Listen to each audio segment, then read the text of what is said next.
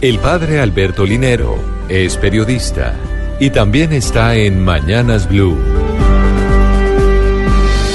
6 de la mañana, 41 minutos.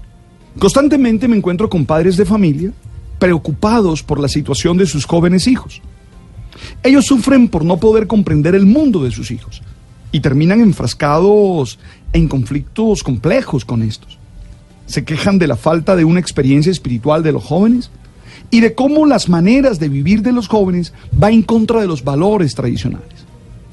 Esas son sus preocupaciones, sus miedos, sus situaciones.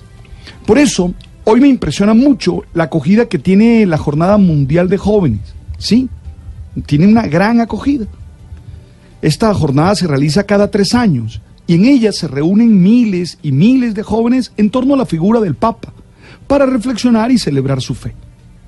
El Papa Pablo VI fue el primero en juntar a muchos jóvenes en el año santo de 1975.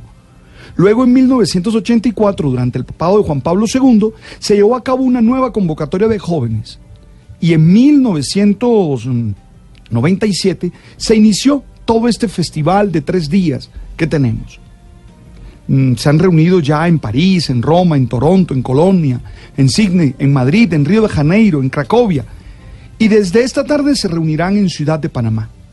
Se espera que se reúnan más de 200.000 jóvenes, de los cuales 40.000 serán extranjeros, ¿sí? Peregrinos que irán en torno al Papa y que tratarán de entender su vida, tratarán de ver cómo aportan algo mejor a la sociedad.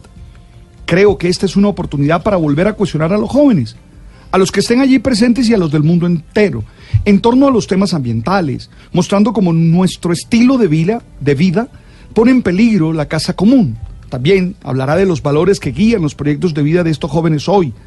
Seguro se hablará de paz, se hablará de la trata de personas, se hablará de todos esos fanatismos que hoy nos están haciendo daño.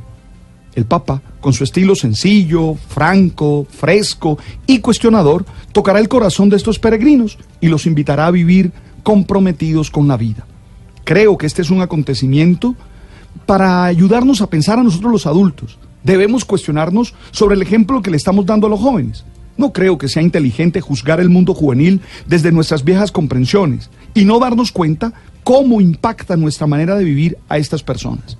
Si queremos un mundo mejor, tenemos que cuestionarnos qué testimonio le estamos dando a los jóvenes, porque a veces los juzgamos a ellos como culpables de lo que realmente somos responsables nosotros.